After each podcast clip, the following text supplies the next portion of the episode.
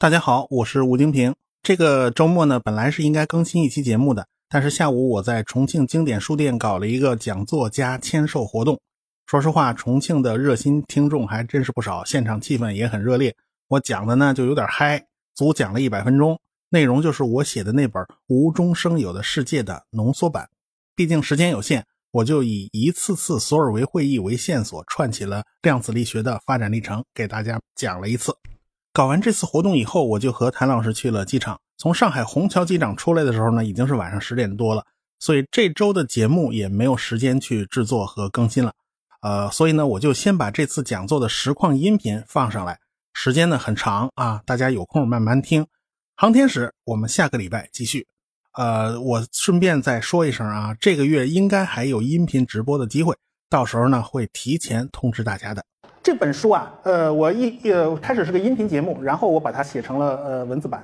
呃，这本我当时讲了十几讲，我们要是把这本书所有内容全部就介绍一遍呢，肯定篇幅是不够的。我们抓其中最重要、最重点的一根线索，我们来把这个书的大致内容我们就讲一遍，而且讲呃整个量子力学它怎么怎么从一开始呃经经典的物理到量子物理这个转化过程，我们也争取能够把它讲得清楚一点。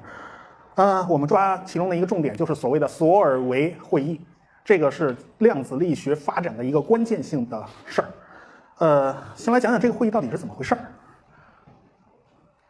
呃，比利时有一个工业大亨叫索尔维，那个就是这个老头儿。这个老头儿啊，心怀天下，理想还是蛮崇高的啊。他发明了一个叫氨碱法，也就是说，他发现用氨气加上食盐，他就能想办法制造出那个纯碱。啊，他用这种方法能来制作制造纯碱，所以呢，他当时的方法呢比较好，所以呢就发家致富了。当时搞工业的人都能发家致富。比利时这个国家呢，当时也不大啊，他在这么小个国家里面能搞出这么大的这么大的成就，也算是不错的。所以当时呢，他就想搞点什么公益啦、慈善啦这些东西，他都搞。他后来八十岁的时候当了比利时的国务大臣，他当比利时的议员当了好多年。他是一位有良心的资本家，什么推动八小时工作制啊，什么给职工搞培训啊，他全搞。他最喜欢的就是科学类，所以他就开开始要资助科学类的研究项目。他现在。他那个索尔维集团到现在还有呢，在张家港啊，在上海好多有有他的中国分公司，所以这个这位大亨还是很成功的，他是一个成功人士。他当时呢就想，我搞个奖项，我喜欢物理学，我喜欢化学，他本身本行是化学嘛，所以我搞物理学，我搞化学，我设置个奖项。后来有人告诉他，您来晚了，诺贝尔已经搞了一个奖项了，你风头无论如如何是不可能超过诺贝尔的。但是诺贝尔有一个，呃，他他每年发一次奖嘛。对不对？但是索尔维我说，这个怎么才能超过诺贝尔呢？那好啊，你把那个全世界最顶尖的物理学家、化学家咱们请来，咱们开个会。因为那个年头全靠在杂志上发表论文，一个月一期，或者最你了不起了，一个礼拜来一次吧。你再多了是不可能的。要不就互相之间通信啊，互相之，所以那时候留下了大量的信件。我们可以看到那时候人是所思所想，他都留在信件里面。如今呢，全都留在聊天记录里面。但是聊天记录他又他又能删掉，所以这玩意儿不好办。当年他们留下了很多记录，但是他的通信效率是非常低的，所以当时有人给索尔维出主意，你把这些个物理学家们全请来，咱们开个会，有怎么有有什么事儿，咱们脸对脸的聊，行不行？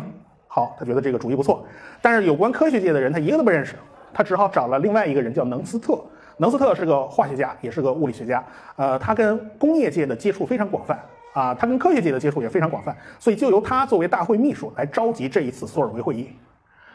呃，这就是第一次索尔维会议。这个坐在最边上这个这个胖子就是能斯特，能斯特他呃发明了能斯特灯，还有对热力学他也是有很大贡献的，就这么个人。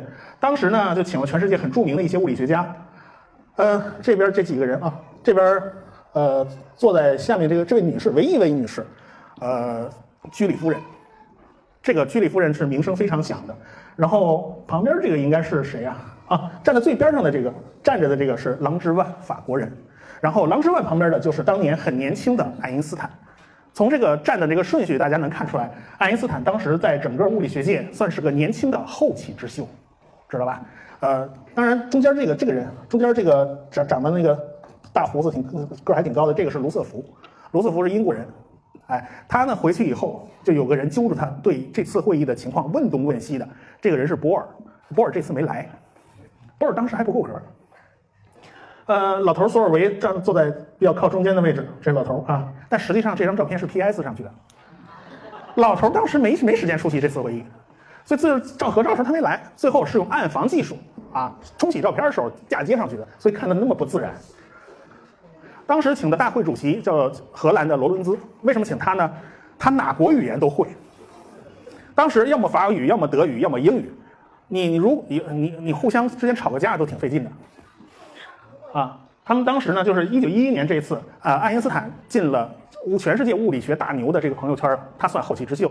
但是他们前脚到布鲁塞尔去开会，在布鲁塞尔最豪华的大饭店里面，好吃好喝好招待，然后在那开会。回家以后还没回家呢，这时候就后院起火了，是郎之万他老婆的哥哥把郎之万的抽屉给敲了，然后从里面翻出了一大堆信件，一大堆信件是郎之万和居里夫人之间的通信。这郎之万理论上算是居里先生的学生，啊，理论上啊，其实岁数没差多少。结果呢，据说有少儿不宜的内容。然后他们的这个所有的这些个信件就被发表在了巴黎的小报上，弄得满城风雨。啊，这个这这时候巴黎那个居里夫人正和郎之万在法在在比利时开会，你说谁知道家里出这事儿？呃，当然了，郎之万后来，那他老婆做河东狮吼，这个没有办法，知道吧？然后就弄得满城风雨，而且呢，痛骂了居里夫人，为什么？她是波兰人。虽然他一直是在法国科学界混，但实际上他是个波兰人，所以法国人其实有时候还是挺鄙视他的，所以给他设了不少绊子。比如说，他第一个登上了讲台，成为一个女的大学教师，这在以前是破天荒没有的。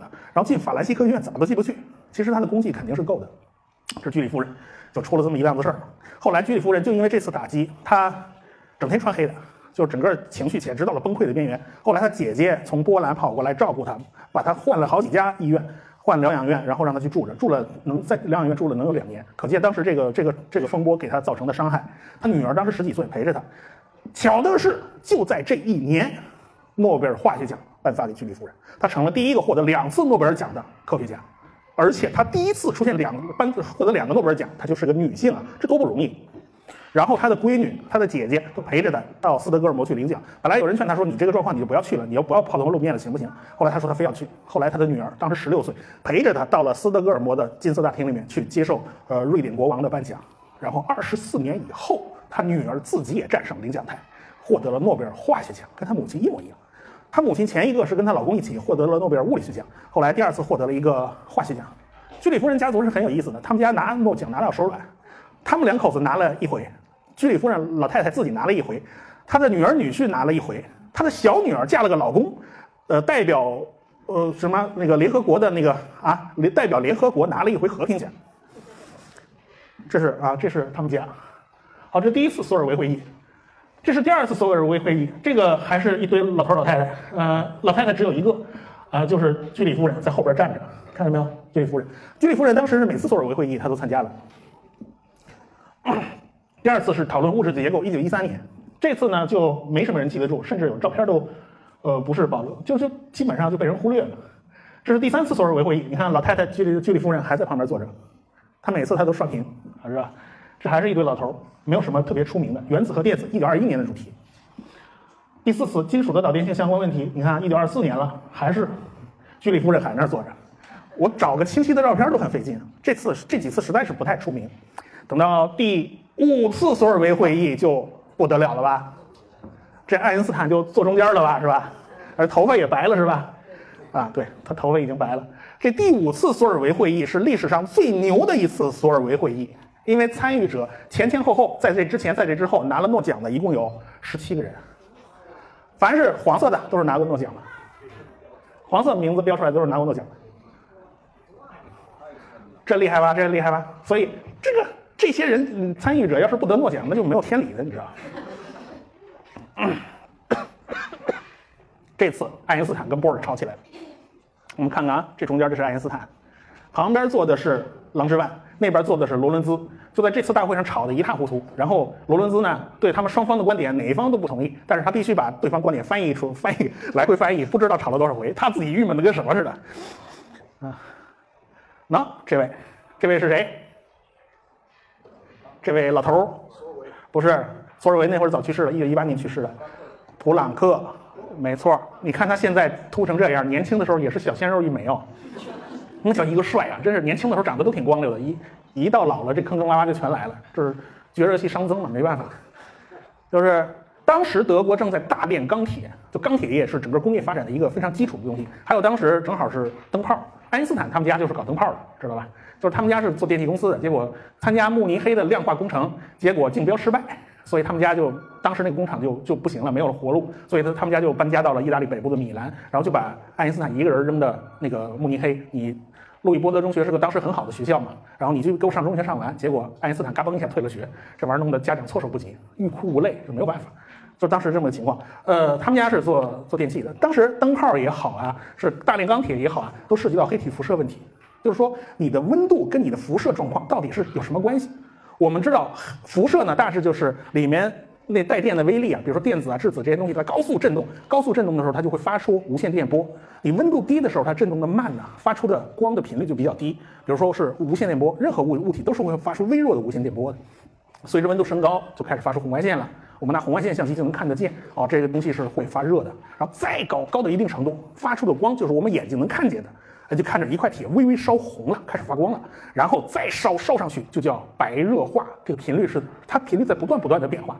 但是你这个频率的变化包含的成分比例，就是你比如说发了红光了，你开始烧红了，烧红了以后，它发出的光的频率是是怎么样一个比例，怎么样一个分布呢？你能不能用热力学或者是用统计学的那种方法给我算出来？后来左算右算算不对，要么就是紫外那头翘起来，要是红，要不就是红外那头出问题。后来普朗克就把这两个公式给综合到了一起。后来他委托他的朋友就就去研究那个金属发热的那个实验室里面去测，发现这个公式是极其精准，但是他自己都懵了，因为他不知道这个为什么把这个公式凑出来就能这么准。他以理论物理学家就是干这种事儿的，就是要从一个最基础的理论出发，把这个公式最后推出来，一点一点全部推出来。最后呢，他他当时对那个麦克斯韦啊，还有对这种那个博尔兹曼他们做的那个研究啊，就发现里面是有问题的。呃，这么举个例子吧，就是你打台球的时候，小时候那个打那个，有时候手机游戏里面都有那个台球，打台球那种东西。你打一个白球去撞那三角的时候，白球在一个方向上跑，是吧？在一个方向呜呜往前跑，这时候它自由度都是所有的能量是集中在这一个方向上的。等撞到其他球就开始乱弹，这时候所有的能量就分布在各个方向。我我二维的台球是个平面，它就分布在所有的可能的方向上，所以它就会平迅速就平摊了。然后呢，如果是三维空间，你一个球撞进去，它就会乱撞，然后所有的能量平分在各个方向上。但是普朗克悲催的发现，当能量小到一定程度的时候，就无法平分了。他只有假定这个能量是无法平分的，才能够推出他的公式，所以他就郁闷的不行。为什么这个是这个能量居然是有最小份额无法平摊的？他就想不通。后来他推出了黑体辐射公式嘛。这个呢，我。我只能这黑体辐射到底是怎么回事？我只能打个比方，就是双方在打仗，我开始呢拿枪，biu biu 来两枪，打的一颗一颗子弹啊。然后来战争升级了，升级了以后，我就拿一机枪，十二点七毫米重机枪，哒哒哒拼命打。然后两边当然有人拿手枪打，有人拿机枪打，轰轰就乱成一片。然后战争再升级，我就不是打机枪子弹了，我一颗颗炮弹打过去，然后再升级，我就扔原子弹了。这就是一个就像温度从低到高这么个变化过程。但是不论你怎么打。子弹都是一颗一颗打出去的，这就是普朗克当时推黑体辐射时候做的基本假设。你不管是子弹从小到大，你不挨个的换，你从小子弹换到大子弹，换的越来越大，没关系，它都是一颗颗打出去的。它有个最基本单位，这就是他当时算出来的。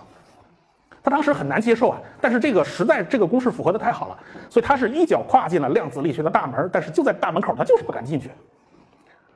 啊，这个人爱因斯坦，所以普朗克是完成了第一棒，爱因斯坦完成第二棒。呃，一九零五年是物理学的奇迹年，他当时还是伯尔尼专利局的一个小职员，他当时正老婆孩子热炕头，他孩子哪去了？这个就不清楚。他反正生的好像第一个孩子没留住，还是送人了，不清不太清楚。反正他在柏林那儿混着呢，结果他老婆在家生孩子。呃，他当时呢用呃一九零五年他写出一篇论文是光电效应，就是说普朗克你不是说了吗？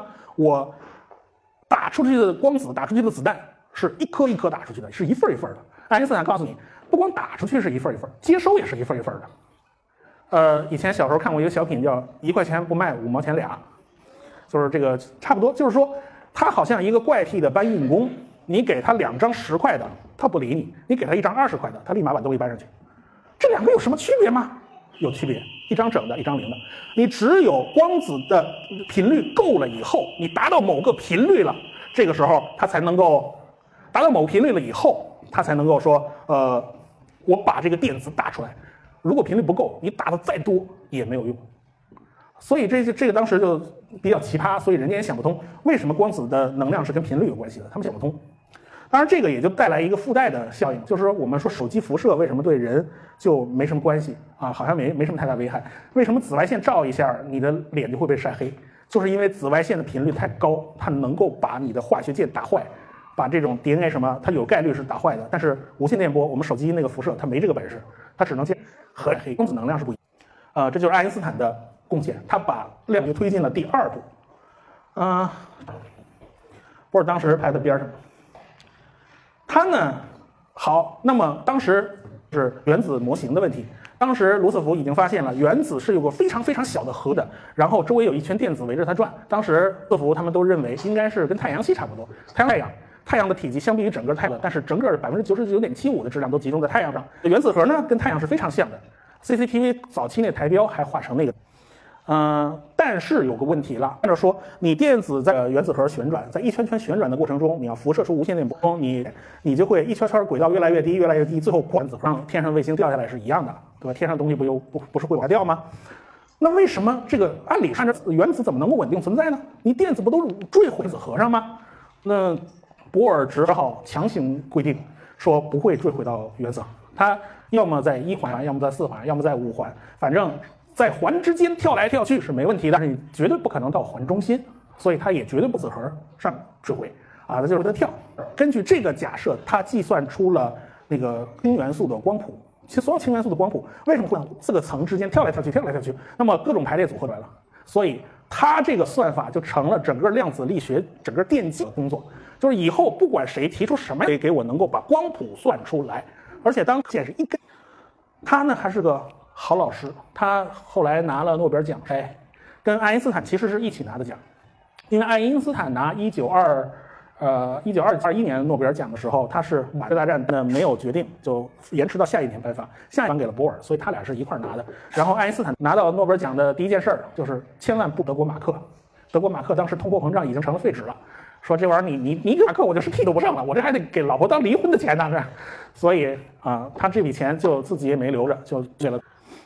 啊，波尔他当时在英国读书的期间，他丹麦就跟他老婆结了婚，然后两个人如胶似在丹麦哥本哈根办了个研究所，挂靠在那个哥本哈根大学的名下，但是掏的钱呢是嘉士伯啤酒给掏的钱。嘉士伯啤酒好像是当时丹麦国内分两派嘛，你赞助文科，我就赞助理科，嘉士伯刚好是赞助理工科这一类的，就给他给他赞赞助了好大一笔钱。后来他们家就一直住在那个研究所的楼上，住了好多年。他们家住二层，然后下面是研究呃教室啊、实验室啊之类的。三楼，海森堡这帮小朋友们就住在三楼。有时候还呃，后来给海森堡他们找了间宿舍，有个房东太太，好像这房东太太也挺厉害，能能说个四五国语言，所以哪国来的留学生都能顺利交流，没问题。海森堡在那儿住了不知道有多久，但是这个也是海森堡的伤心伤心地啊，在这儿跟波尔吵架。你波尔你跟天底下跟波尔吵架就没有人能赢啊，你知道？为什么跟波尔吵架永远赢不了呢？就是因为他车轱辘话来回说，你跟他说多少次，他他又把他那观点重复一遍。你跟他拼精力耗时间吗？你怎么也耗不过他。他他跟爱因斯坦好像两个人，他爱因斯坦到哥本哈根来找波尔，好像两个人坐从火车站接出来以后坐公交车，然后坐过头了，然后哎呀发现坐反了，又又反过来坐，又坐过头了，反正就在遮饼子。反正反正到了波尔他们家就没有人没有没有人有好结果。最倒霉的是薛定谔，那我们后面会讲薛定谔，就是爱因斯坦吵了两次架都吵不过他。他呢喜欢读《道德经》，他们家家徽就是一太极图，啊，没事给你揪着不海森堡，揪着泡利，来，我给你讲讲什么道可道非常道嘛。然后这俩人摸头就跑，不行，受不了了。他最大的贡献就是他用那个不连续的这种假设，就普朗克这儿不连续的假设，结合了普朗克的那个量子发射的观念，结合了爱因斯坦量子化吸收的观念，然后整理成了一个原子模型。尽管这个原子模型有很多很多的缺陷，后来被放弃了，但是他是第一步，以后大家都都得按照他这个路数来。你得给我把光谱算出来，算不出来那就不行。这就是波尔，嗯，他后来这个他。他因为他那个脾气嘛，在那儿你你谁到他底下都跟魔杖一样，就是就是按照他的思路来嘛，最后一个个都出不了成果。但凡从他那儿毕业以后跑了一个个出成果，啊，就这么个人。但是你说不去他那儿吧，好像也不行；去了他那儿吧，也不行，就得待一阵子跑了。这个人，这个人沃尔夫冈·泡利，这个家伙是天才中的天才。呃，上大学之前，然后人家就把相对论已经学完了，然后相对论要用的极其复杂的微分几何，人家搞定了。然后，呃，找到他的导师苏墨飞，苏苏墨飞一看他说：“你你这个研究生毕业拿博士学位都够了，但是国家规定啊，你必须上满六个学期啊，你不不上满六个学期不能让你毕业，你怎么办呢？”这么办吧，这个德国当时大百科全书交给那个他老师苏墨菲一个任务，就是你给我哎相对论写个词条啊。结果他就去，就让他这个十八岁的学生，他一天都没教过，就你就给相对论写词条去。结果他就把相对论那个词条写的极其复杂，就写了一本二百三十七页的一本书。十八岁啊，老师一天都没教过呀，哦，上来就跟给给相对论那么复杂的理论就开始写这写这东西了，啊，就是这个 Pauli，然后 Pauli 号称叫上帝之鞭。坐在后边听讲，你就你的腿肚子直哆嗦。然后爱因斯坦在前面讲完课，他在后边来一句：“爱因斯坦并不愚蠢，你几岁啊？”但是这个人这么聪明，聪明到了可以说物理学里面最聪明的一个，但是他的成果并不多，他老是跟好多好多成果失之交臂。比如说，当时有两个人，一个叫高斯米特，一个叫乌伦贝克，他们发现这个你发现那个光谱啊。光谱以后，你你拿放大镜放大了看呢，这一根线，一光谱线居然分裂成两叉，这到底是怎么回事？他们俩死活想不通。这说明子是正转的，有的电子是反转，能量就不一样，非常接近，但是打出来光谱是分两叉的。后来这两个就找他老师，老师那个他老师荷兰的艾伦费斯，艾伦费斯特说。这个豆腐干一样大小的论文发掉了，然后呢，发完以后，老师拍马超，哎，年轻人嘛，不犯两回傻嘛，就不叫年轻人。这俩拔凉拔凉的，然后去找那个罗伦兹老师，罗伦兹帮着算。后来罗伦兹说：“你这个电子怎么可能旋转呢？啊，电子自己会旋转，你想不？一算出来说，假如电子旋转的话，它的表面速度会超光。你两个混蛋！结果这这俩心里拔凉，这回糗大了。结果一发出来以后，无数人给海森堡头一个。然后 Pauli 呢，Pauli 当时也算出来，电子应该是会旋转的，但是他没信。知道吧？他当时第就第四个状态数他找不到，到底是哪个状态？后来发现电子居然会自转，这是当时所有人想不到。但是现在我们都知道了，它虽然会自转呢，但这个转我们千万不不要想象成陀螺，因为电子的体积是零，这是丁肇中测出来的，电子根本就没有体积，它就是一个点，所以它的那个转自转就成了它内在的一个属性，而不是像想象像陀螺那样去转。呃，这个这个理解起来就相当困难。啊，丁丁肇中是这么测测的，就是那个电子啊，只要你加大能量以后，它那半径就会缩小，只要加大它就缩小，它没个底儿，所以看样子应该电子是不可能有体积的，他是这么这么去推测的。他丁肇中做的实验，这是第一次和电子的自旋失之交臂。后来他的确承认电子是有自旋的。第二次呢，是他预言了中微子。中微子当时，哎呀，这个又涉及到他老师波尔了。这波尔这个人就有点意思，他当时。贝塔衰变就是一个原子核里面放出一个贝塔粒子，呃，那个在这个过程中发现能量是不守恒的，于是他的老师拉着他老师的那个，就就大内总管一样的这么个人物叫克拉摩斯，然后几个人就写啊，这个能量守恒是个统计统计学的状态，在微观状态下是不守恒的。结果结果 Pauli 就死死都死都不认，说的不可能，能量守恒一定是对的。结果波尔是死杠头，我一定是一定是不守恒的。结果杠了好半天，最后证明是波尔错了，是少有的波尔犯的错误。然后当时为什么是能量不守恒的呢？因为有一个粒子跑掉了，这个粒子非常小，但是很难抓，当时根本就探测不到，这就是中微子。所以 Pauli 预言一定存在这么个粒子跑掉了，我们当时抓不到。啊，后来因为中微子也获得了验证嘛，被抓到了，所以后来泡利很晚才拿了诺贝尔奖。他都已经，但是还是爱因斯坦可劲儿，可劲在后面啊，帮他造舆论，帮他煽风点火，他就拿了一回。啊，这个就是 Pauli。后来 Pauli 有一段时间到了美国的普林斯顿高级研究院去工作。结果呢，让杨振宁下不来台，就挂黑板了。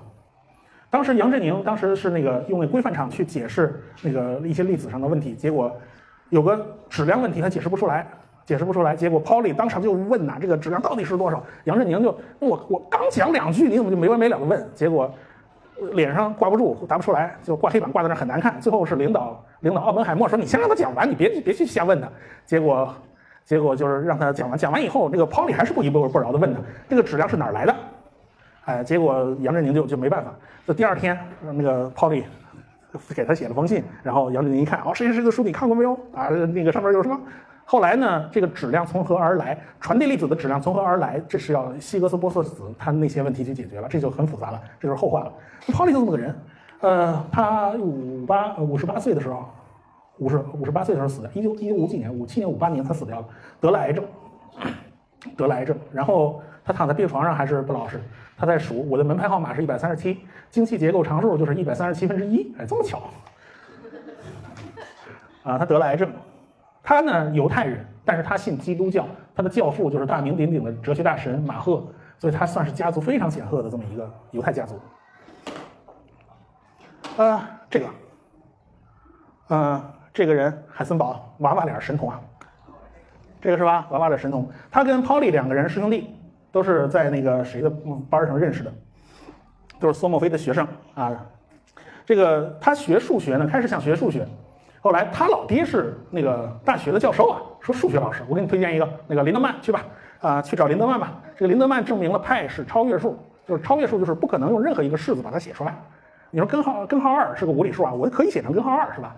派你是根本没有办法用任何式子把它推出来的，是吧？有限的式子把它推出来是不可能的，这就是他老师的贡献啊。这个林德曼呢，林德曼很有意思，就蹲在一个很昏暗的办公室里，然后呢就面试海海森堡。海森堡问他：“海森堡啊，你读过谁的书啊？”结果他说：“我读过外尔的书，我觉得还不错哎。”结果就被林德曼鄙视了，说：“看来你数学研究是没有什么成就了。”然后林德曼旁边还有只狗啊，这小狗狗狗虽小，嗓门挺大，叫起来没完没了，弄得很不友好。呃，而且呢，我想这老头二郎神转世，你怎么弄个哮天犬来呢？所以这就是海森堡当时没办法，那怎么办？到索莫菲门下学习物理。不过我查了一下，好像索莫菲是林德曼的学生。那从徒弟就变徒孙了，这这辈分不对了。他呢有一个突破，这个突破很重要，就是说，不管是那个从卢瑟福、汤姆逊，他们都说，电子是在围着原子核转圈圈，是有个圆轨道的，是吧？然后呢，波尔也说，根据这个圆轨道，我可以计算出他们在轨道之间跳来跳去，从一环跳二环，二环跳三环，三环跳四环，怎么跳？好。他老师说还有很多问题啊没有解决，圆轨道是不行的，咱要改成椭圆的啊，这是他老师梭莫菲的贡献。啊，海森堡突然问了一句：“你们都说有圆轨道，你们谁亲眼见到过？”这个是很重要的一个物理学思想啊，没见到过，你凭什么说有有有圆轨道啊？你凭什么说人家在那转圈圈啊？你只看到了他们从一个能级跳到另外一个能级，这能级就是轨道吗？谁说的？所以他当时灵感爆发的时候，他是在，他当然他这个思想的形成也不是一次两次。他开始有一篇论文写的时候，就是已经不不怎么采用轨道的这种计算方式。哎，他跟克拉摩斯合作的，当时他在他在那个波尔手下嘛。后来他到了那个哥廷根，他当时灵感真的爆发的时候是在北海的一个小岛上。他当时患了枯草热，是一种那个花粉过敏嘛，脸肿得跟猪头一样，就去了，然后就找了一个。没有花粉的地方，也没有树叶子，就是光秃秃的一个石头小岛，就住在那儿。他那个这样避免过敏，他就在那儿。他突然想明白了一件事情，就是说我们在轨道之间跳来跳去，我们可以观测到一大堆的能级。我们把这个能级这些乱七八糟，我写成一张大表格，用这张大表格当做这个粒子的状态。我不能用一个数字来代表这个粒子状态，这是不够的。所以他完成了一个升华和突破。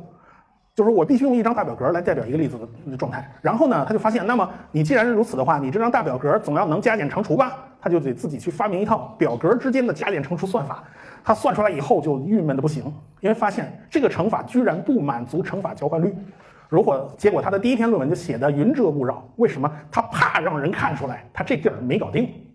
结果交给他老师，当时的波恩，波恩是他老师，结果就看得一头雾水，你写的是什么？你在那绕绕来绕去的。后来想了半天才明白，他用的是矩阵。海森堡没学过矩阵，现在矩阵、线性代数都是大学必学的。当时他不学的，当时当时物理学只学微积分就够了。所以海森堡压根就不知道有矩阵这回事儿。后来是他写了那篇文那个论文叫《一个人的文章》，然后是波恩拉着约旦两个人，本来拉泡利，泡利不干，结果又错失一个机会是吧？结果拉着约旦两个人把这个论文整理成标准的矩阵形式。等他回来以后。再再整理成更新的形式，结果一个人的文章、两个人的文章、三个人的文章把这个事情搞定，所以这就是矩阵力学的诞生。当然，有关矩阵，我这儿还插了一个简单的例子，因为图形学全都是涉及到矩阵。我用图形来举例子，一个方块先旋转，呃，四十五度变啊，先旋转四十五度变成斜的，然后再压扁得到的结果，跟先压扁再旋转得到的结果是两码事儿。我现在画下面画了几张图，看清楚了没有？看见了吧？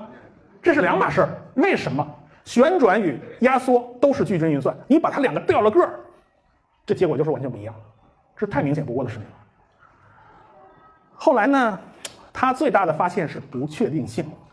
啊，一九二七年，他写了一篇论文以后，呃，他老师波尔扛着滑雪板就滑雪了，然后他自己鼓捣出来了，鼓捣出来以后交给他老师，老师把他拎出来又又指了一顿啊，你没有上升到哲学高度，我给你讲讲阴阳吧，然后他又郁闷的不行。后来他跟他老师两个人吵啊，吵到哭鼻子，这二十七岁的海森堡这么大的物理学家哭鼻子，哭成那样，你至于的吗？写信给 Pauli，然后 Pauli 还两边劝，哎呦呵，啊，那这位这位就是德布罗意，德布罗意说一切都是波，他为什么会有这样的概念呢？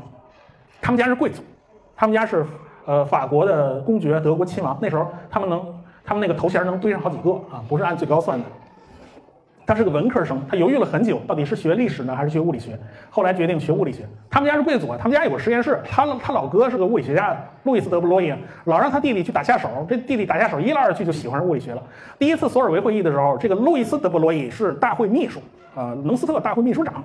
结果，大家各位物理学大牛的发言稿就是他们记录下来，然后去整理，整理成了个册子。结果，这位当弟弟的看见以后，哇，喜欢的不得了，从此学了物理学。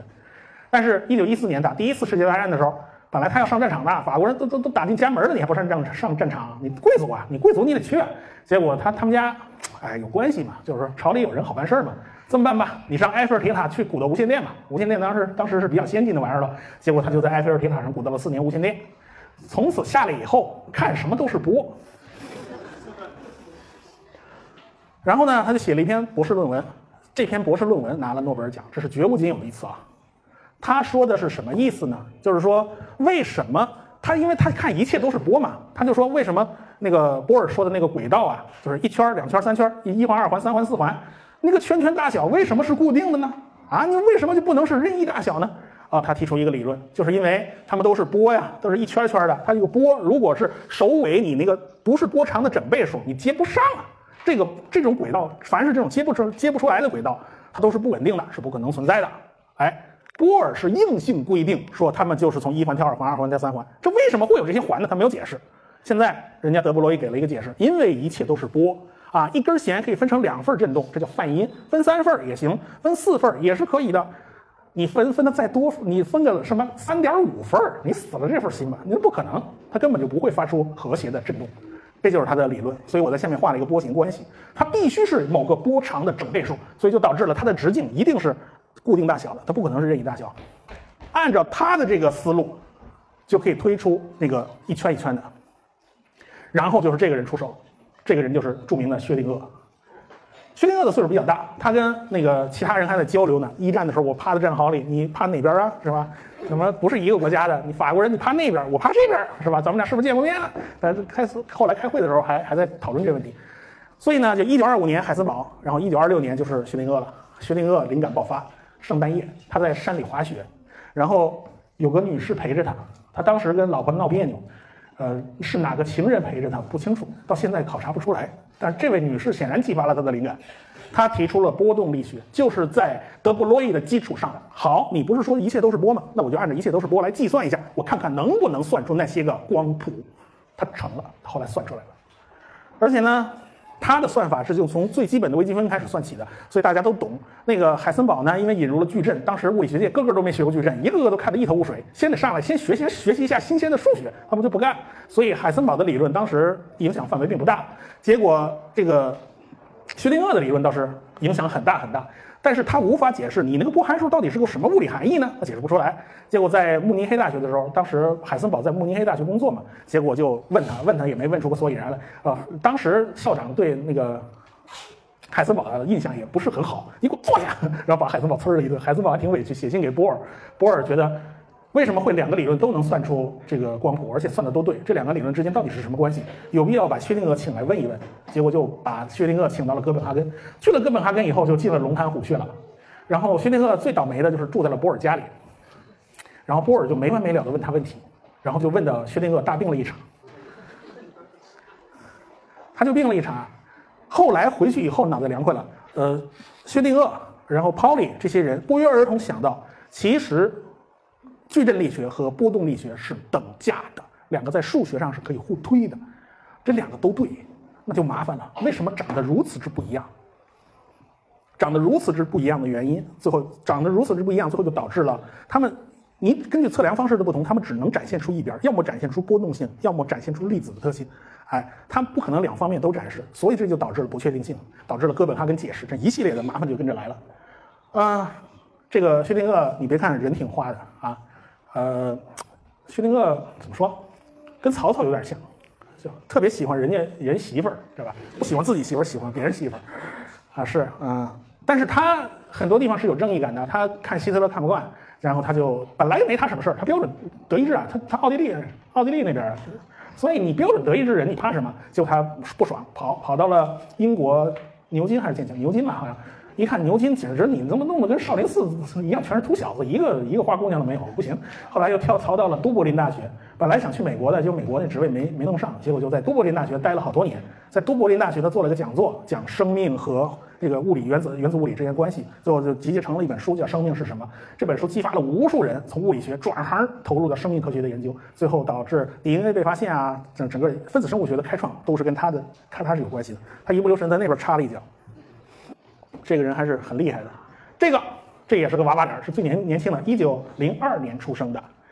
这就是狄拉克，沉默寡言的人，因为他们家本来是住在瑞士，还住在哪儿啊？后来才搬家到了英国，然后他父亲说法语是最高贵的语言，你在家不许说英语，英语是乡巴佬说的。然后呢，你但凡说了英语就打。结果他跟他妹妹两个人在家只能用法语对话嘛。结果他呢，解决方案很简单，我不说话行了吧？所以他一辈子都沉默寡言。他是一个理论终结者。当时海森堡的文章发出来了以后，他看到了很兴奋，然后他就觉得自己看到的这个东西很像一个。自己曾经哪本书上看到过，但是图书馆不开门，他当时就着急忙慌的等到图书馆开了门，进去查了资料，发现这跟泊松括号非常像，可以简化计算。后来他就用了泊松括号。他的擅长就是，你不管谁做出什么理论，到他手里以后都变得非常的漂亮、干净、完美，然后没给其他人留下什么余地，就是这么个人。这狄拉克，他呢当时感觉到狭义相对论和量子力学当时没有办法完全结合起来。后来是他把这两个公式做了比较完整的结合，叫狄拉克方程。通过狄拉克方程，就直接能够算出粒子是有自旋的。所以当时为什么像薛定谔在算波波波函数的时候，他算那些方程的时候，薛定谔方程的时候，他没有带上自旋，因为就要考虑相对论。当时他没有办法考虑相对论，所以也就做不出这种公式。只有到了狄拉克这儿，就考虑相对论了。但是，一考虑相对论，就发现出问题了，就是一开方啊，老出负负数。啊，我们知道一个数字一开平方的话，正负两个答案。他那个正的答案他知道，这这不就是个粒子吗？那负的答案它是什么意思？当时，狄拉克说那是个反粒子，开方开出来的，所以呢那就是个反粒子。当时他所以他首创了反粒子这个观念。后来反粒子真的在宇宙射线里面被观察到了，证明是对的。从此有了反粒子了，这就好办了。他就发现真空其实不是空的。这个，这我这本书为什么叫无中生有的世界？就是因为按照量子场论，粒子就是一个场的激发态。你观测的时候能在这看到一个粒子，你不观测呢，它也许就完全是不存在的。这个就取决于你的观测方式。所以它就很，这就变成了就非常诡异了。粒子居然可以是随机从真空里面唰产生，然后互相湮灭，唰产生互相湮灭。这描述了一个非常诡异的一个世界了。这就是他的真空不空的理论。他后来拿了诺贝尔奖，跟薛定谔两个人一块拿。他当时就问。问呐，这个他脸皮薄啊，怕出名啊，就问呐，能不能不去拿呀？后来卢瑟福开导他，你要不去拿，你会更出名的。于是他就乖乖去了。他他就乖乖去了，就这么个人。狄拉克活的大概是这这哥仨里面最晚，就就是呃去世时间最晚的，一直到上世纪八十年代了吧。我看到晚年老头老成那样了，在美国，他从剑桥大学退休以后就到美国，他跟他女儿一起住，最后死了也埋在美国了。啊，呃，泡利一九零零年，呃，海森堡一九零一年，他是一九零二年，薛定谔就忘了是哪一年的，字数比咱们大一圈反正，这几个，他跟海森堡两个人关系好着呢。海森堡弹钢琴弹的一流棒，那个呃，普朗克吹圆号吹的一流棒，知道吧？然后那个爱因斯坦拉小提琴拉的跟锯木头差不多。他呢，在跟海森堡两个人坐着船到夏威夷去讲课的时候，到夏威夷大学讲课，结果人家人家一看这两个年轻人进来，说：“同学，请坐好，过会儿有人来讲课。”他们没想到，这二十几岁的人就已经是名动天下的物理学家了，而且这俩都特年轻。在船上的时候，呃，海森堡弹钢琴嘛，就是迪拉克在旁边看，人家就盯着海森堡的手看，人家你喜欢哪一首？我就喜欢你那个手交叉的那一首。啊，就是这俩就有点好基友的意思是？当然，这这个人实在是太不通人情世故了。这个人，人家人家这有一个法国人到他家，然后跟他聊物理学方面的事情，聊了半天，人法国人很累啊，用英文呐、英文很蹩脚的。结果呢，他就在那听着，就傻听人家人家用很蹩脚的英文跟他聊。然后他妹妹从楼上下来，结果他就拿法语跟他妹妹聊了一句，人家郁闷的，你会法语你不说呀？这狄拉克还一肚子委屈，你没问我呀。还有有一次是是那个。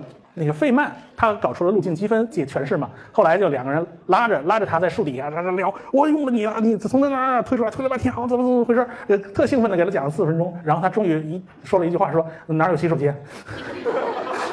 怎么这就这么个人？他是卢卡斯数学讲座教授。第二任卢卡斯数学讲座教授就是牛顿，第一任是牛顿的老师，那个名字什么我忘了。然后他交班，他到六十七岁以后必须交班，这是剑桥大学的规定。然后呢，他到六十七岁以后交了班以后，他就去了美国。然后他的下一任是谁我不记得了，再下一任就是霍金。霍金卢卡斯数学讲座教授啊，他也是呃到了六十七岁就交班了。嗯，呃，讲不确定性原理，不确定性原理，我举两个例子啊，这个我只能用生活那个这个数学原理是一样的，但是它跟呃。呃，它不是不是属于量子力学的。第一个讲复杂一点的例子叫雷达。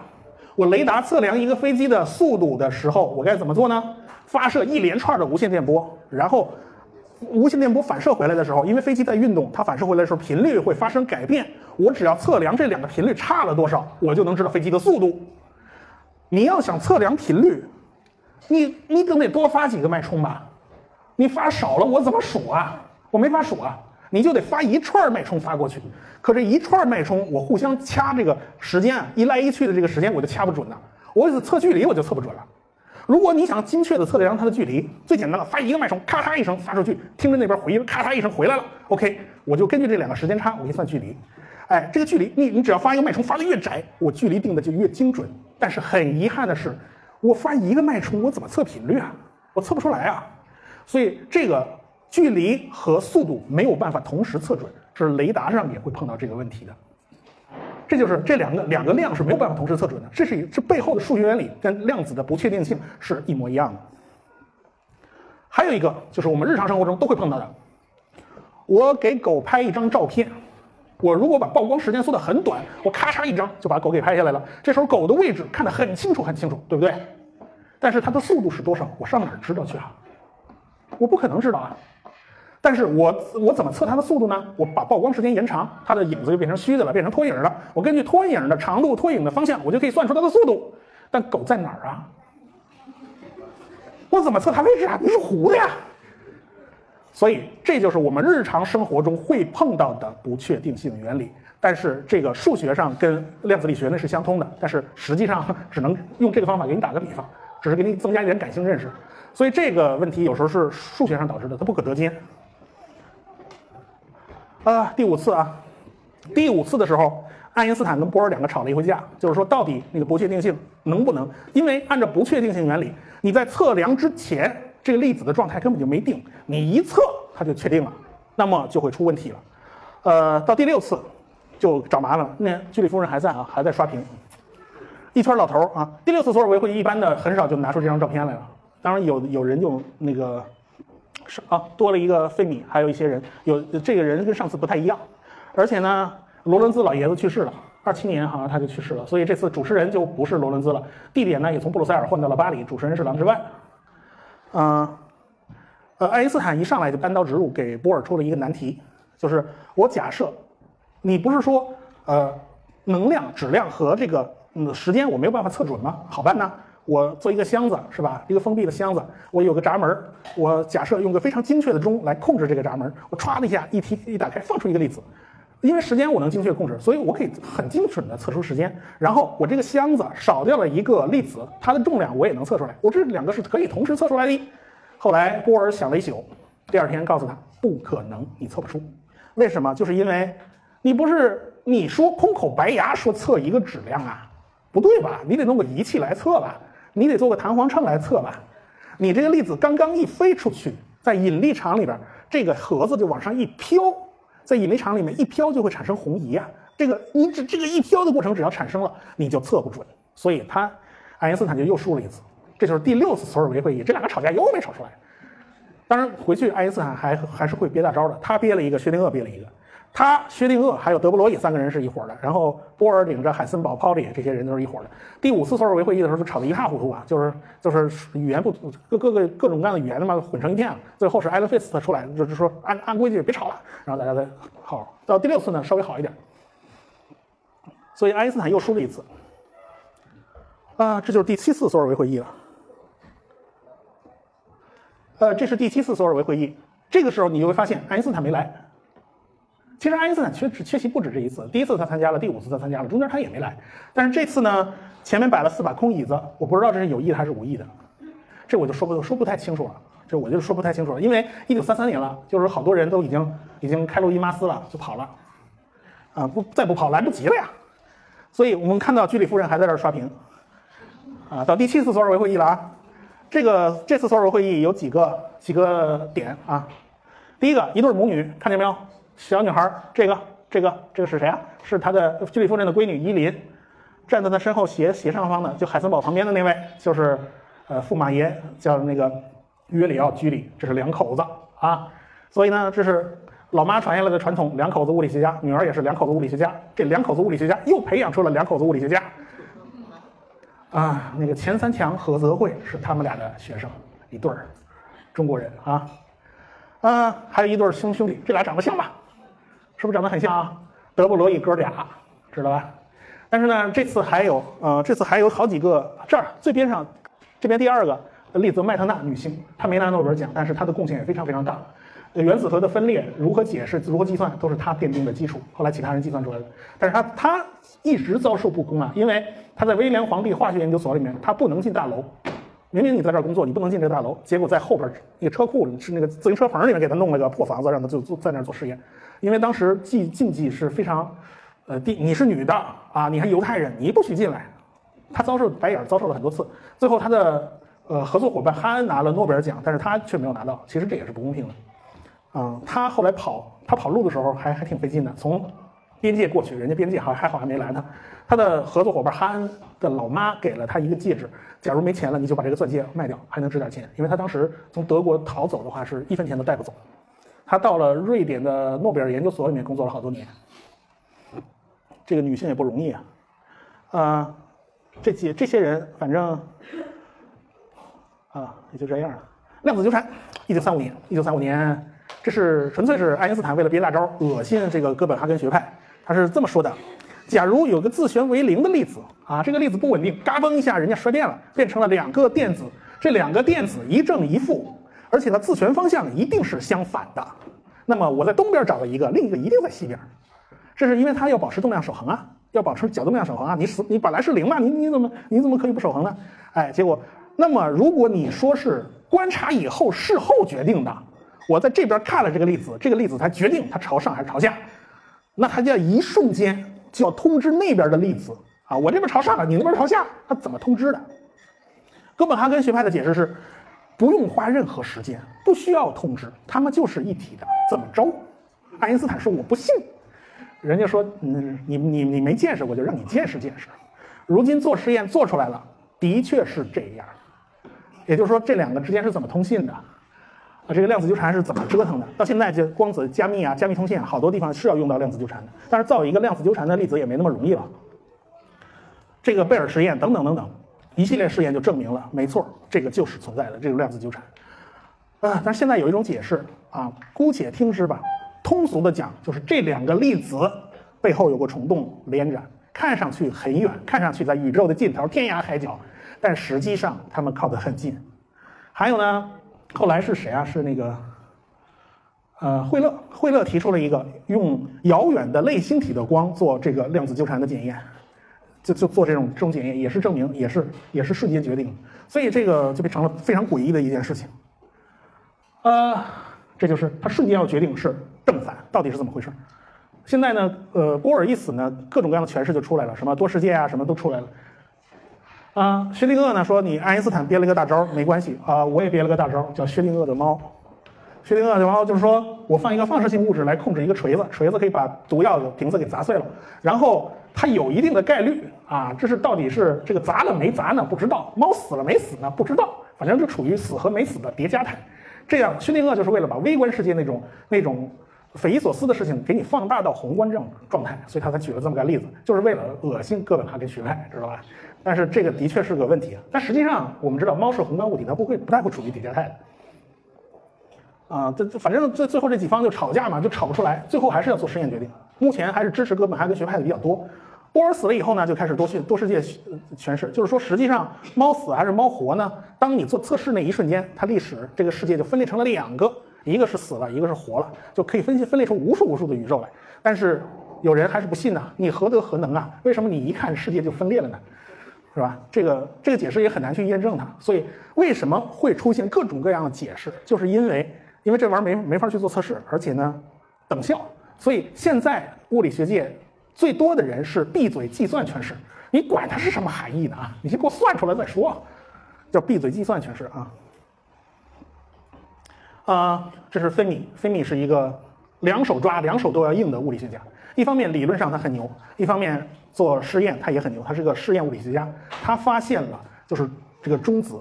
中子能够引起辐射这些个事情，怎么穿透了石蜡，怎么穿透了水，引起了这种衰变，还有就是引起了原子核的分裂等等等等一系列事情，他都在做实验。他当时以为是一个中子打到了原子核上被挂住了，然后这个中子呢又发生了，就就是这个原子核发生了衰变。哎呀，这个就这个有一个中子变成了质子，那么等于是这个元素的质子多了一个，多了一个，等于就是我造出了一个新元素啊。这个我能不能造出更重一点的元素呢？他当时折腾是这玩意儿。后来，后来他在去美国的船上，他才发现不是造出的新元素，而是一个原子核被打打裂了。然后呢，他他在去美国的船上，他才知道这件事儿。知道以后，他就发现完了，这这下出毛毛病了。他当时从意大利逃出来，他夫人是犹太人，啊，他反正他们家跟犹太人有关系。后来呢，希特勒施加压力，墨索里尼盯不住，就对犹太人犹太人开刀嘛。他们就赶快跑啊，赶快跑的问题就是他们家有房子、有汽车、有这些，但是你都带不走。没钱，你到了美国以后没有钱怎么办？这个时候，人家斯德哥尔摩打了个电话，费米先生啊，你晚上有个重要电话，回来回来找你，你不要出门哦。然后他跟他老婆俩人一对眼，斯德哥尔摩打电话干什么来了？就说明他要拿诺贝尔奖嘛。果然晚上通知他，你得拿了诺贝尔奖了。他们俩心就放了。为什么？还想着呢，怎么把钱给兑出去？你带了一箱子什么大钻戒，这玩意儿太招眼了，容易被安检部门给拦下来。他老婆甚至想弄弄件裘皮大衣啊，这玩意儿也挺贵的，是不是到美国能卖钱呢？就想着把那个洗钱的给洗出去啊！现在不用不用，反正这这意大利这一切咱都扔了，有诺贝尔奖金咱就够活的了。所以呢，就拉家带口从意大利坐火车经过德国，一直到了瑞典去领奖。领奖的时候呢，他们家都在旁边坐的这个女的不是他老婆，啊这这是诺贝尔文学奖得主赛珍珠啊，出生在出生在镇江的啊，写了本《大地》，这《大地》还被美国人拍成了电影，一帮子蓝眼睛高鼻子的老外演中国人，演的还没有违和感，是很难得的。这是费米，费米当时出境就很有理由了，就意大利觉得自己脸上贴金啊，这个拿我们的科学家得了诺贝尔奖。第二个，你全家去拿奖啊，这是多么荣耀的事情，你们全走，全去吧，去吧，去吧，我不拦着。结果他到了斯德哥尔摩，斯德哥尔摩拿完奖以后，掉头就去了美国大使馆拿签证。美国大使馆拿签证的时候，人家说来先做个智智力测验。那时候流行优生学，流行这些东西，做个智力测验给他们家测，然后他要测他。他老婆也要测，他孩子要测，结果他十一岁的孩子还测测测有点有点问题啊，差点没。后来大使向他道歉了，这这个管管测试这个人他没看过没看过新闻啊，你能拿诺贝尔奖怎么能拿拦着你啊？怎么？结果他就去了美国。当时德国科学家流亡的是很多很多的，到一九三三到一九三四年流亡了百分之十六，第一批就是全赶出去。你是去公务员，通通给你赶出去。然后公务员，呃，就是公务员赶完了以后，赶赶赶事业编制，你是学校里的教师，给你赶出去。大学、中学、小学，通通赶出去，一批批赶。到一九三八年、一九三九年，就赶到人就没剩下几个，最后活活把那当时世界一流的哥廷根大学给活活弄成二流的，没有办法，他把一大堆犹太人全部赶走了。当时那帮人全都去了美国，去美国还还还很倒霉。你们欧洲一帮名家大腕跑到美国抢我们饭吃，我们美国年轻的土教授不行啊，我盯不住啊。美国人出政策啊，没关系，他们的名气虽然大，我给他工资低一点啊。没有办法，所以寄人篱下啊。啊，幸福的海森堡，海森堡结婚了，他老婆漂亮吗？是吧？很漂亮。然后在波尔，波尔年笑成这样。然后他的恩师索莫菲让他想让他执掌慕尼黑大学，但是领导不批。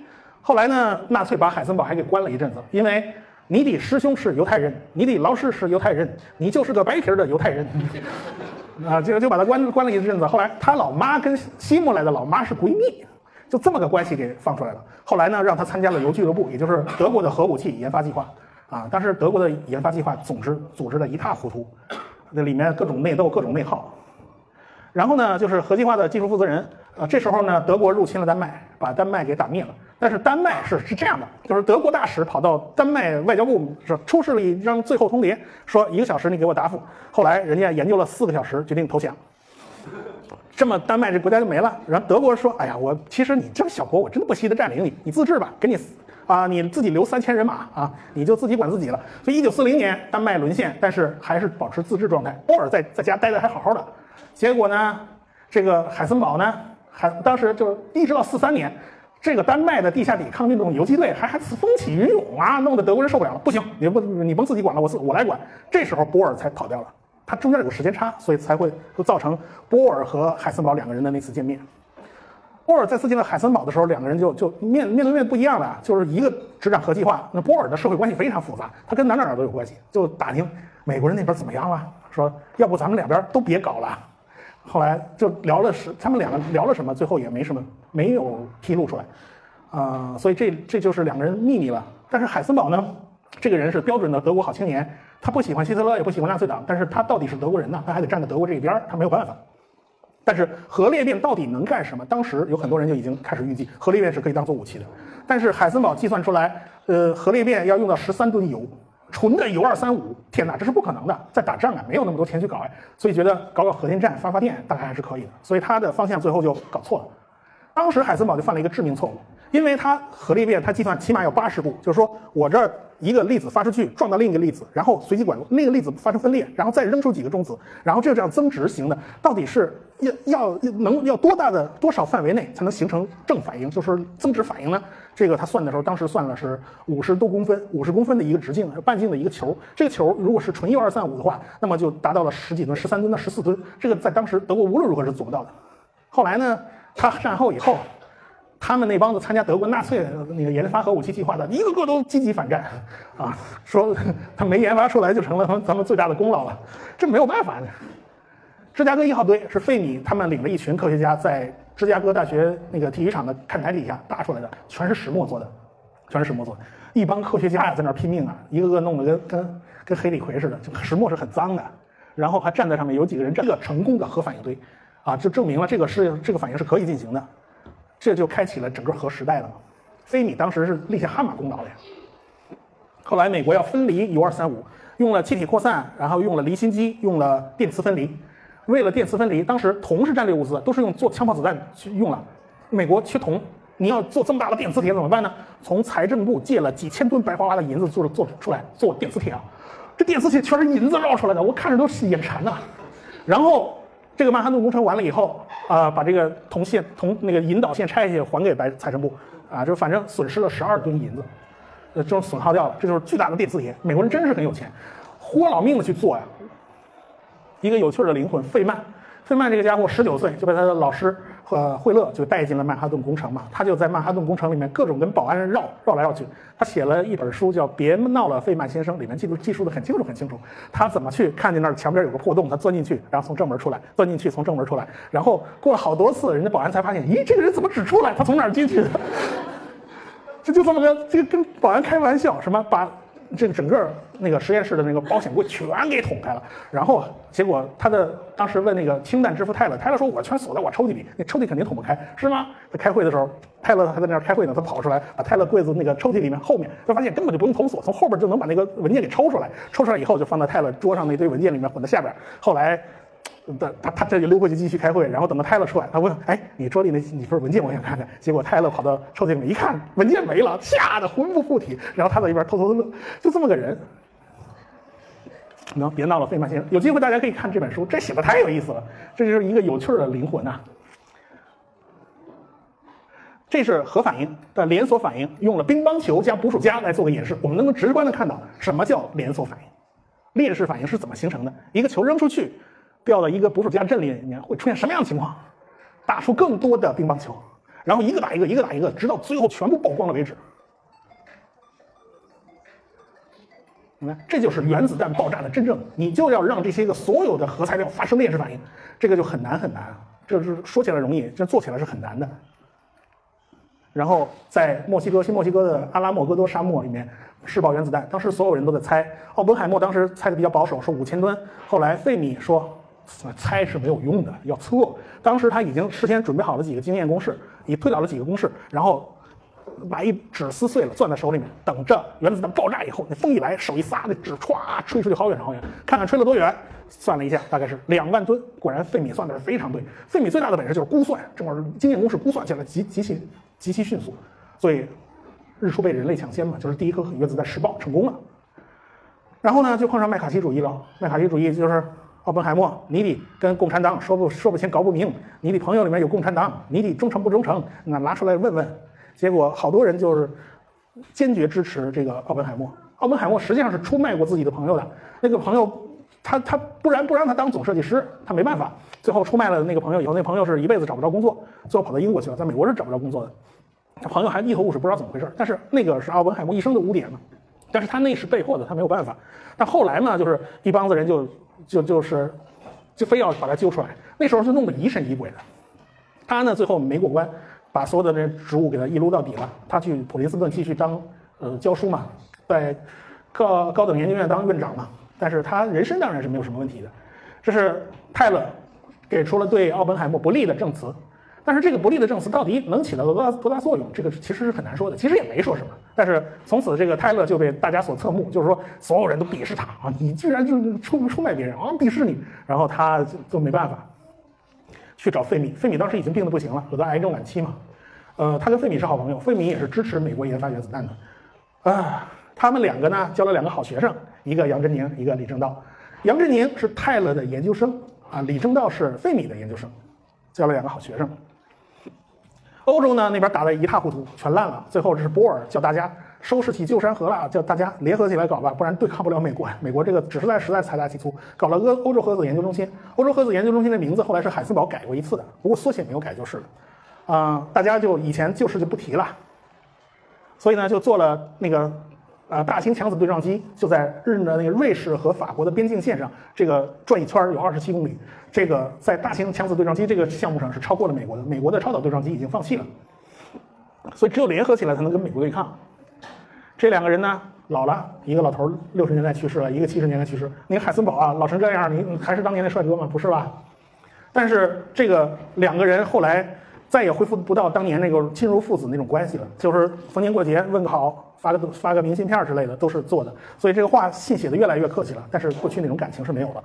然后呢，海森堡还在强调啊，我出于良知，我不想为希特勒研发原子弹等等等等。后来在波尔去世以后，波尔把他们家人写的信给公开了，就是呃，波尔写了很多封信，但是都没有寄出去，一直在家里存着，就是有关海森堡的。海森堡并不像他讲的那么那么具有良知。后来他在英国被关押期间，就被软禁期间，他的录音被。翻译成了文字稿出版了。出版了以后，发现海森堡当时他们德国科学界就是算错了，没有什么科学家的良知这回事儿，所以这篇儿也就翻过去了。那后来大家都都去世嘛，也就没有什么好说的了。啊，这是二零一一年的第二十五次索尔维会议，现在还有呢啊，现在还没停呢。但是你还认得谁？霍金你肯定认识啊，这个坐轮椅的太明显了。这个这个大脑袋，这个这个中间这个大脑袋微疼，这个。做弦理论做最重要做最重要贡献的这个人威腾在这儿，他一个物理学家拿了数学的威尔斯和那个菲尔斯奖，这是很不容易的。然后剩下的我一个都不认识，当然跟这张图的渣像素也有关系，我实在找不到更大像素的图片了，是不没有办法？这是还是在他们索尔维会议的官网上扒下来的，今今年的没有，我没找到，就是找来找去也只有二零一一年是最新的了。如今索尔维会议还出名吗？不出名。不像当年第五次索尔维会议，那简直是高端峰会啊，为人所津津乐道。因为如今传媒发达了，发个电子邮件啊，打个电话，我不需要碰头嘛，对吧？这碰头意义已经不大了，已经变成一个象征性的东西。所以索尔维会议也就不像以前那么出名了。所以大家珍惜诺贝尔奖啊，诺贝尔奖还是很出名的，对吧？这是因为因为这个经营一个奖项也真的是不容易。反正呢，俱往矣，数风流人物，还看今朝啊。对吧？因为有很多人已经去世了，霍金就已经去世了嘛，对吧？这些你都是老头了，没没看到有多少年轻的。好，就讲这么多吧。这索尔维会议。好，谢谢刘老师。嗯，一。口气，看来今天讲的很开心，一口气讲了一百分钟。一百分钟啊，这么长？对，那我们再给吴老师一些掌声，感谢他刚刚在我们了解了整个索尔维会议，也了解了共呃很多物理学家在量子力学这一块给出的贡献。呃，那我们接下来呢会进入到互动环节。呃，再次提示各位哈，我们在整个活动过程当中呢，大家可以拍照发朋友圈。如果带有鉴黄大使的元素，转呃点赞达到六十六个呢，待会儿活动结束的时候会可以拿到你的那个呃截图，到旁边找那位穿西装的小帅哥举举手，找他领取呃吴老师签名的书以及纪念马克杯一个。嗯，好，那接下来呢，我们就是一个读者互动提问的时间。那待会儿呃，大家举手提问呢，都会得到一张吴老师的签名卡片一张。好，那我们现在开始。呃，那大家每个人只能提一个问题哈。呃，啊，吴老师好，我想问一个问题，就是说刚才你是讲的非常清精彩，按照那个索尔维会议的一个脉络来讲的，就是实际上这些科学家的这个呃这这些就是事事迹，然后其实很多东西上都看得到。然后量子物理的那个内容，嗯，就是哥本哈根流派的，或者是后来的在那个理论上发展的一些东西，大家也都知道。就是嗯呃，比如说那个就是科普类的量子力学科普类的书也特别多啊。那个昨天元那本呃量子物理史话，当时就是写的算比较好。我很惊讶，就是说吴老师的那个呃，就是就是这样的这样的写量子力学的科普书是用什么方式或者什么角度，或者是。从什么从什么嗯从哪个角度来让自己的书呢然后嗯带领一席之地？呃，这个这个问题有点有点有点大。是这样的，就是说他们写的是啊，他们主要是写的科学原理，是科学原理原理的发现过程，是而且呢花像啊汪杰汪老师的书也是这样的，就花了大量的笔墨和篇幅在写科学原理。但是对于我来讲，我有一个判断，就是很多人对于了解量子物理具体的知识，它并不不那么重要啊，它反而是对这个发现的过程。很重要，而且科学家也不是生活在真空里的，他跟周围的大环境、跟历史，他都是有整合、整合关系的。所以我写的重点是人人的故事，所以这就是跟其他的科普书所区别的地方。嗯，嗯，吴老师你好，啊，我介绍一下，我本身是学文科的啊，最开始我对这个东西不懂，也不是很感兴趣。在几年之前，我去北京的时候遇到就是一个活动，里边有一个中科院物理这块给我讲了量子物理。当时我感兴趣，因为我看您的书名叫无中生有，就是他从缘起性空这块讲了讲，就是他所对这个的认识。因为您对物理这块应该是非常厉害，我想听听您，就是您个人对这块，就是您觉得他们有没有融融会贯通的地方与佛学来讲，或者其他的一些像道德经啊之类的？啊，我对这个问题。科学跟一般的那个其他学科的差异，就是它每一步都是扎扎实实的，它有一个呃，从理论的推导和做实验两个方向都要碰到一起，这事儿才算落定，否则的话就只是一个假说。假说就随便你去怎么想，这就是科学这个方法论，在整个思想方法上获得的一个升华。它不满足于我脑子里面去思辨，我还要用数学的手段去计算，因为数学计算出来的、统计出来的很多结果，是我们平时脑子里想都想不出来的。有太多的这些方面的问题了。第一个要保证手段的精确性，用数学去计算；第二个要做实验去验证。我自己想怎么想都怎么想都是有理的，但是真的到实践中去是这么回事吗？做实验还要在严格控制变量的情况下去做实验，而不是随便的就说我获得一点经验就行了。它整个在思维方法上有了一个升华，所以它成为了一个最可靠的思想体系。就是说，科学里面随便哪一条拿出来都是经过了千锤百炼的，这就是与其他思维方法不一样的地方。其他思维方法呢，就主要是锻炼你的想法，你能想到什么地方，你能悟到什么地方。但是对很多名词有没有真实的约定呢？它的含义是不是确定的呢？说还是说谁都可以解释等等等等，这都是有差异的。所以就是这就是科学不同于其他学科的地方。所以我强调的是不同，而不是相同。因为相同的话，你只要去想，人的脑子总能想出很多类似的东西，这个一点都不奇怪。嗯。还有，有的小朋友听吗？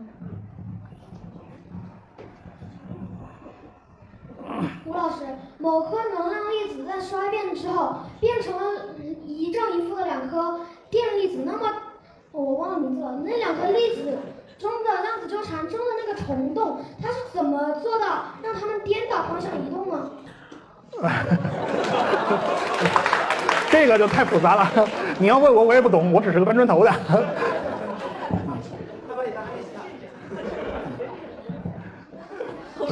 就就哎，你啊，努力学习，长大了你去自己研究这一科，以后你自己来向大家解释是怎么回事儿。吴老师你好，我呃经常听你的那个科学视频化啊。我现在有个想法，就是说你到底家里是有多大的图书馆，才能有那么多那个丰富的经验知识？哎呦，我都是物理啊，我的量子力学啊，我的属于现学现卖的，都有啊，对吧？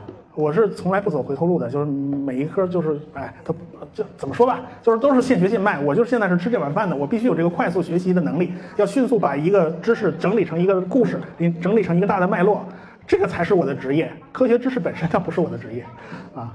就变成一个能够讲述出来的东西，才是才是我这个专业，嗯。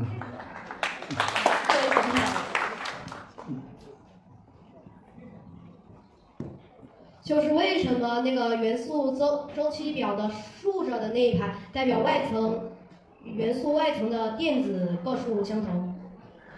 呃，就这么规定的。对吧？它有的时候就是属于人的人为规定，我就这么排，看着顺眼，对不对？它没有什么为什么啊。发现这小朋友太厉害了。嗯。吴老师，嗯，这个我们家，包括我这三代人都是你的粉丝。我是爷爷，我儿子啊，孙子都喜欢你的课，就是科学视频化。嗯。就今年八月份你在。北京不是开过一次吗？啊，对，嗯，呃，我这个问题呢，跟那个老师有点相似，嗯，就是我也觉得你那个知识好像很丰富啊，不光是什么量子力学这些东西，其他的方面呢，你也有，也很丰富，所以我想问一下，你现在，呃，你是根据那些读者们的要求来来选择题目呢，还是你自己决定我要讲什么？呃，我我这都是我自己决定的。啊，都是我自己决定的，因为我自己偏爱的是有大系统的学科，比如说那个讲天文学，它是有个大的系统脉络的；讲物理学，它有个明显的脉络，一直是相对论，一直是量子力学，这个脉络非常清晰。人是怎么一层一层、层层推进的往前往前去认识？还有，然后我开始讲生物进化论，也是一个大系统讲下来，一个是核心思想。然后生物进化完以后讲工业革命，工业的怎么发展，这就是一个技术史的源流。然后再讲航天，再再再讲那个达帕，达帕其实是技术史的一个延伸。然后再讲地质学的方面，地质学它也有一个核心的，就是板块板块学和漂移，它是怎么建立的？我偏爱的都是有整个一个系统树的这么一个这个学科，然后可以一点一点的讲这个天砖加瓦这棵大树是怎么长成的。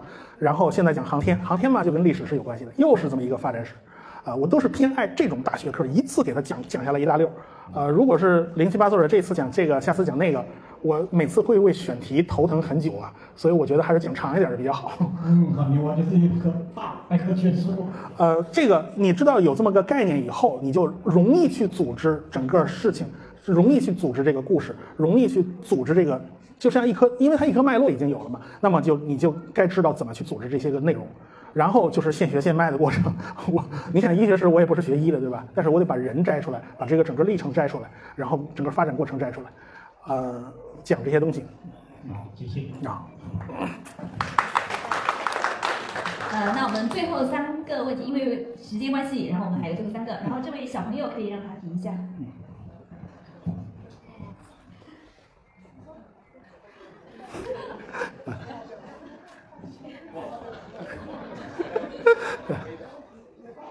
有什么事说，没关系。火火星为什么有那个火山呐？啊？什么？火星为什么有火山呢？人家都是信这个，你知道吗？不是，是这样的，就是说每个天体都是那个如数小块的，一点一点尘埃，一点点累积，还有各种的岩石啊、小行星碰撞，一点点攒成一个大的。一些星球大到一定程度呢，它的引力大到大到一个一定程度以后，就会自己把自己捏成个球，就像一滴水珠，它始终是你要是失重的状态下，在一滴水珠飘在空中，它也一定是个球啊。它在捏自己的过程中，它一定会产生热量的，产生热量以后，那就会有岩浆，会有内部的地热运动啊，它一定会出现这种东西。当然，这个热量能不能维持下去，就看它体积够不够大。如果足够大的话呢，内部有很多放射性元素产生热量，它就可以一直保持很热。我们地球就很热，但是进火星就已经凉的差不多了，因为它太小，是吧？那些小行星你切开了，可能里面干脆就是凉的，啊，这都说不定。像冥王星虽然很冷，但是里面多多少少还还还冒点气儿啊，所以它必然是有火山运动的，而且世界上最高的火山就在火星上。那为什么？那为什么那个那些火山都已经停止蒸发了？呃，早晚要死的吗？他他小啊，他肚子里先凉了呀，凉了以后就没力气了呀。地球是所有岩石行星中最大的一个呀，我们，你你就你就把火山想象成青春痘啊，它说明说明地球还很年轻啊，你知道吧？还活力十足啊，对吧？你要长大以后你就明白了。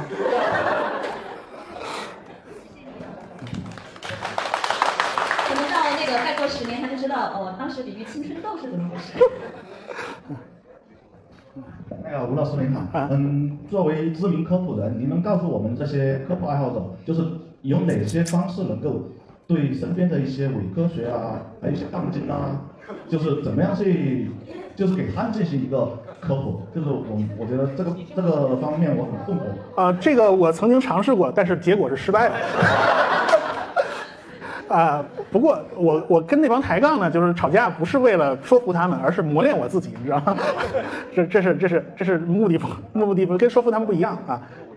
伪科学呢，你只能说给那个尚在动摇之中的第三方，他一旦建立了真正的自己的世界观以后，你是无法动摇的，因为人的思想总有一些是来自于教育而不来自于逻辑。是吧？你什么好，什么坏，什么对，什么错，这东西哪有逻辑啊？是你的立场和价值观决定的。价值观嘛，从小刷进去的，对吧？刷机刷进去的，除非你重新刷固件嘛，对吧？嗯，所以有时候这个杠就你不要指望能说服他。而且有的人，比如说那个我我知道有一派说地球是平的，啊，还有死活说阴谋论说美国人没有上过月球，啊，为什么？因为他如果坚持地球是圆的，他就泯然于众人矣，对吧？他就什么都不是。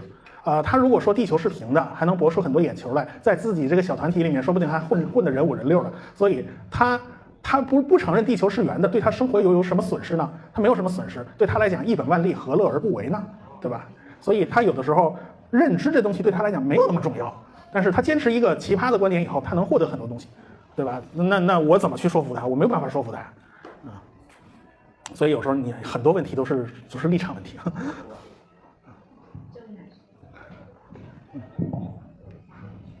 呃，吴老师你好啊，我今天是第一次接触量子力学啊，但是我呢对您的这种呃学习能力，还有这种资料的整理能力，还有把它展现出来的能力，我很好奇。我想请问一下吴老师，您在写比如说这种量子力学这种书的时候，你需要阅读多少这样的书籍？你需要花多长时间去整理这些资料？你需要跟多少人一起交流，才能呈现出这种对这种系统性的一个知识的一个理解？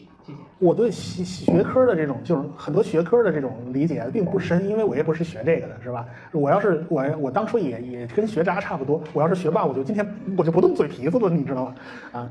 那但是呢，就是我发现，呃，人呐都是有故事的，特别是物理学家，他们都不是生活在真空里面，他们都有七情六欲，他们都有花边新闻。你真的一挖下去，你看他们的传记的时候，你就会发现，哎呀，这个人怎么会是这个样子的？而且呢，你会发现他们的人生的经历的发展跟很多历史的大事是融合在一起的。这个时候我就发现，哦，这个里面就有很多很多故事是可以讲的。